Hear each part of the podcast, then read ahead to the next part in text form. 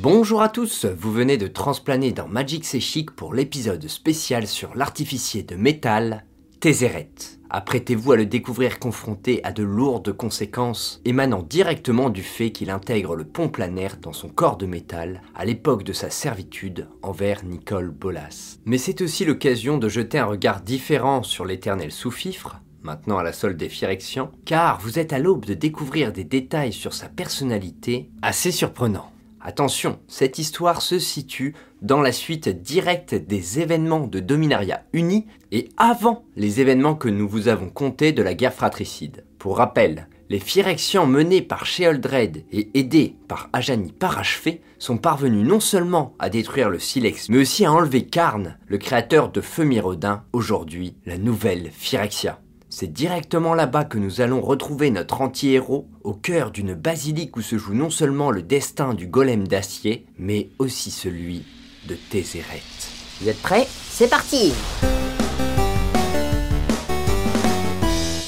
S'il n'en laisse rien paraître dans le cabinet du prêtre de suture, Tézéret est très agité. Le retour de la mission sur Dominaria a beau être un succès, car n'étant capturé, depuis son enfance sur Esper, il ne voue qu'exécration à tout ce qui ressemble à une forme d'organisme religieux, de structure substantive au libre arbitre de l'être humain. Alors, imaginez-le en plein cœur du culte de la machine initié par la nouvelle Phyrexia. Son malaise est accentué par le fait qu'il observe Karn se faire disséquer vivant.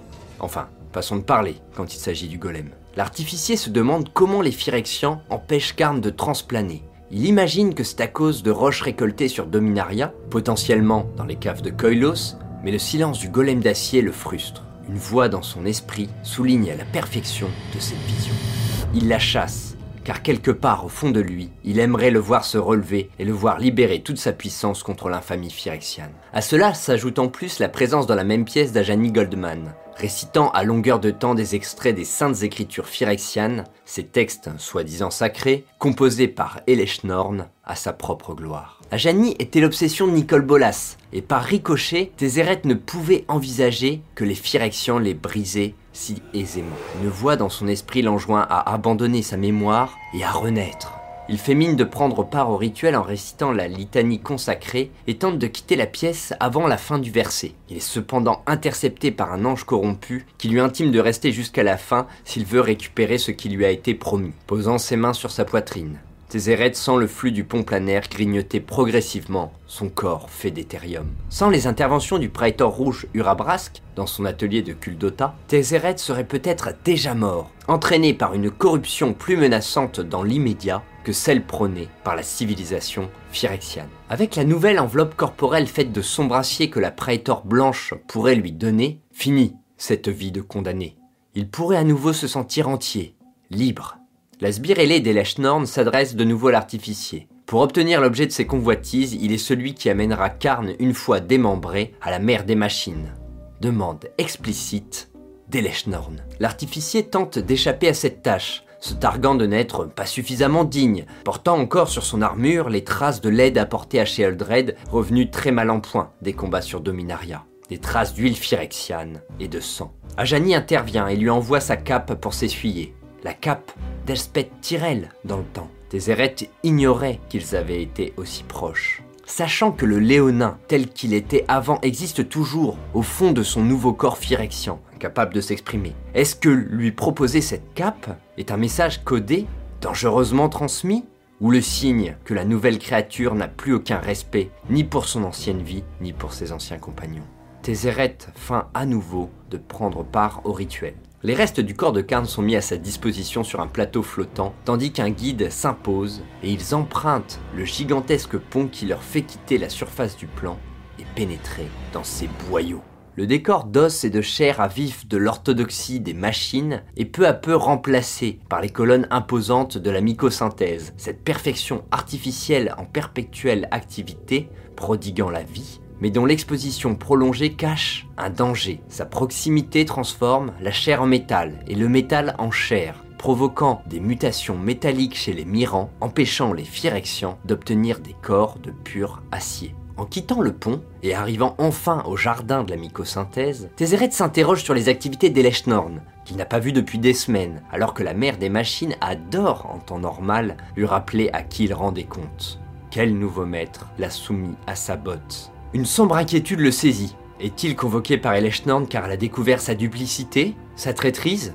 Il faut dire qu'en plus de s'allier au camp adverse en la personne du Rabrask, Tézéret s'est efforcé de transmettre bon nombre d'informations à Jace et son équipe sur Ravnica, et que c'est aussi lui qui a engagé Kaya pour traquer Vorinclex lors de son voyage sur Kaldheim. Se débarrassant du guide qu'on lui a imposé, lorsqu'il est sûr d'être seul, Tézéret profite de sa relative liberté pour explorer le jardin de mycosynthèse qui a changé depuis son dernier passage. La tâche est d'autant plus malaisée que tout contact physique avec les treilles de la mycosynthèse, gorgée d'huile phyrexiane, pourrait le corrompre. Au moment même où il découvre enfin le panopticon recomposé, cette tour de sombre acier dont Karn avait fait le siège de son pouvoir tyrannique, il se rend compte que malgré la dissection, le golem d'argent est toujours en vie. L'échange entre les deux est cordial mais tendu, comme deux personnes ne s'appréciant pas, contraintes de collaborer. Le porteur du pont planaire obtient alors la confirmation qu'un dispositif a été appliqué à Karn pour l'empêcher de transplaner. Indiquant à Tézéret comment séparer sa tête de son buste, le golem l'enjoint à l'emmener avec lui pour poursuivre son exploration à l'intérieur du panopticon. Harmonisant le métal de Tézéret et celui des murs environnants, le golem d'argent lui permet de pénétrer la tour, lui donnant accès à l'objet final de sa quête, l'œil de son brassier, un artefact permettant de surveiller les recoins de la totalité du plan. En observant grâce à lui l'ensemble des armées phyrexianes, il se rend compte que son utilité dans l'invasion risque d'être mesuré. Jamais le pont planaire ne serait en mesure de transporter l'ensemble de ses troupes. La mère des machines devait avoir autre chose en tête. En scrutant les écrans, il remarque aussi que deux localisations restent opaques face à l'espionnage de l'œil. Tout d'abord, les quartiers du prétor dissident Urabrask à Kuldota, et ce n'était pas plus mal au vu des complots que Tézéret menait de concert avec celui-ci. L'autre endroit était justement le domaine de leur rivale commune, Eleschnor.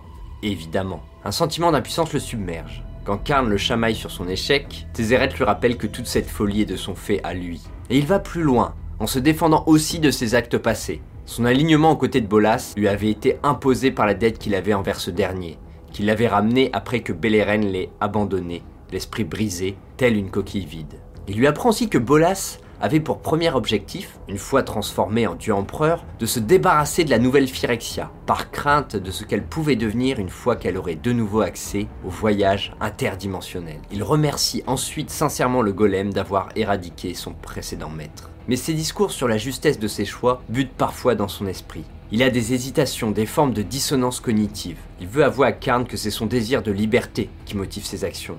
Lui qui a toujours été à la solde de plus puissant. Mais ses pensées se mélangent et une voix dans sa tête, toujours la même, remplace le mot liberté par celui de parachèvement. Il s'arrête, interdit, se demandant si les réparations dont il a été le sujet à Kuldota ne sont pas à l'origine d'un mal plus insidieux que la nécrose induite par le pont planaire. Karn reconnaît ses symptômes, cette litanie mentale qui se glisse pernicieusement dans l'esprit, se love dans les aspirations et prend progressivement le dessus. Mais Tézéret refuse de lui confirmer qu'il leur est soumis. Quittant le panopticon sans avoir trouvé l'atout qu'il cherchait contre la mère des machines, il rattache la tête de Karn sur son corps, enfin ce qu'il en reste, et part en quête d'Eleshna. En arrivant au centre du jardin de mycosynthèse, au plus bas du plateau, il découvre un escalier bordé par des floraisons étranges qu'il n'avait jamais vues auparavant. Mais il connaît la pièce en dessous, l'ancienne salle du trône de Karn. Quelle surprise cependant lorsqu'il découvre cette salle recouverte d'un rouge vif, couleur de chair, qui lui donne l'impression de pénétrer dans un cœur humain. Le blanc porcelaine éclatant si caractéristique d'Eleshnorn ressort encore plus dans ce contexte, et elle salue presque chaleureusement son laquais et son père désassemblé. Même si l'accueil trop doucereux de la mère des machines lui arrache un frisson, la fin est proche. Tézéret va enfin obtenir son corps de sombre acier, se donner la chance de disparaître, laisser les Phyrexians se déchirer entre eux. Mais lorsqu'il demande sa récompense, Eleshtorn lui annonce qu'ils ont décidé de faire de lui leur héros sur Dominaria, car ils y ont fort à faire avec des arpenteurs que l'artificier connaît bien. À ce moment, Tézéret perçoit enfin toute la vérité dans son horreur. La Praetor Blanche a prévu de ne jamais répondre à ses attentes. Elle veut l'exploiter jusqu'à ses ultimes limites avant de le laisser mourir. Mission après mission, il a été complice du grand plan d'Elechnord. Il a permis à Jinji Taxias de parachever des arpenteurs, aider Sheoldred à ramener le père des machines sur la nouvelle Phyrexia, mais surtout, point d'orgue de ses manigances, grâce au voyage de Vorinclex sur Kaldheim qu'il a permis, une version phyrexiane de l'arbre-monde se développe progressivement. Un arbre si gigantesque qu'il permettra aux armées phyrexianes d'aller et venir dans le multivers comme au bon vieux temps. Il incruste dans sa mémoire chaque détail de cette trahison pour que sa vengeance en soit à la mesure. Tandis qu'il est perdu dans ses pensées, la Praetor Blanche a déjà reporté toute son attention sur Karn. Elle s'empare de sa tête, tandis que ce dernier feint d'être revenu à un état plus primitif de son être, effectuant des babillages peu cohérents. Quand elle se rend compte que Tézéret n'est toujours pas parti, elle le chasse. Et voilà pour ce flashback sur Tézéret qui, après une correction à Rona par mission sur Dominaria, puis comme on vous l'a raconté dans le Féofiction, la guerre fratricide, il y croise un Joda grièvement blessé et une espèce totalement épuisée. Une occasion en or pour possiblement les achever, mais il épargnait finalement la grande rivale d'Eleshnorn en lui adressant un drôle d'avertissement. Une scène qui prend tout son sens à la lumière de ce que je viens de vous raconter. Tézéret est plus que jamais dissident au sein du camp Phyrexian, et ses complots avec Urabrasque durant la nouvelle Capena sont de moins en moins anodins. Mais entre la corruption de son corps par le pont planaire et les petites voix qui chantent dans sa tête, le jeu de l'artificier semble terriblement dangereux, faisant de lui un personnage complexe et véritablement tragique. J'espère que ce court épisode vous a plu. Si c'est le cas, si vous aimez notre travail, n'hésitez pas à liker, à vous abonner, à activer la cloche, à nous rejoindre sur les réseaux pour échanger sur vos attentes en termes d'histoire cette année et à contribuer à l'aventure en participant à notre Patreon. Merci à tous ceux qui nous y soutiennent, ainsi que pour vos messages chaleureux à tous sur le fait fiction de la guerre fratricide. Ce sont de précieuses raisons de poursuivre notre engagement. A très vite pour tous Phyrexian et d'ici là, bon voyage entre les éternités aveugles.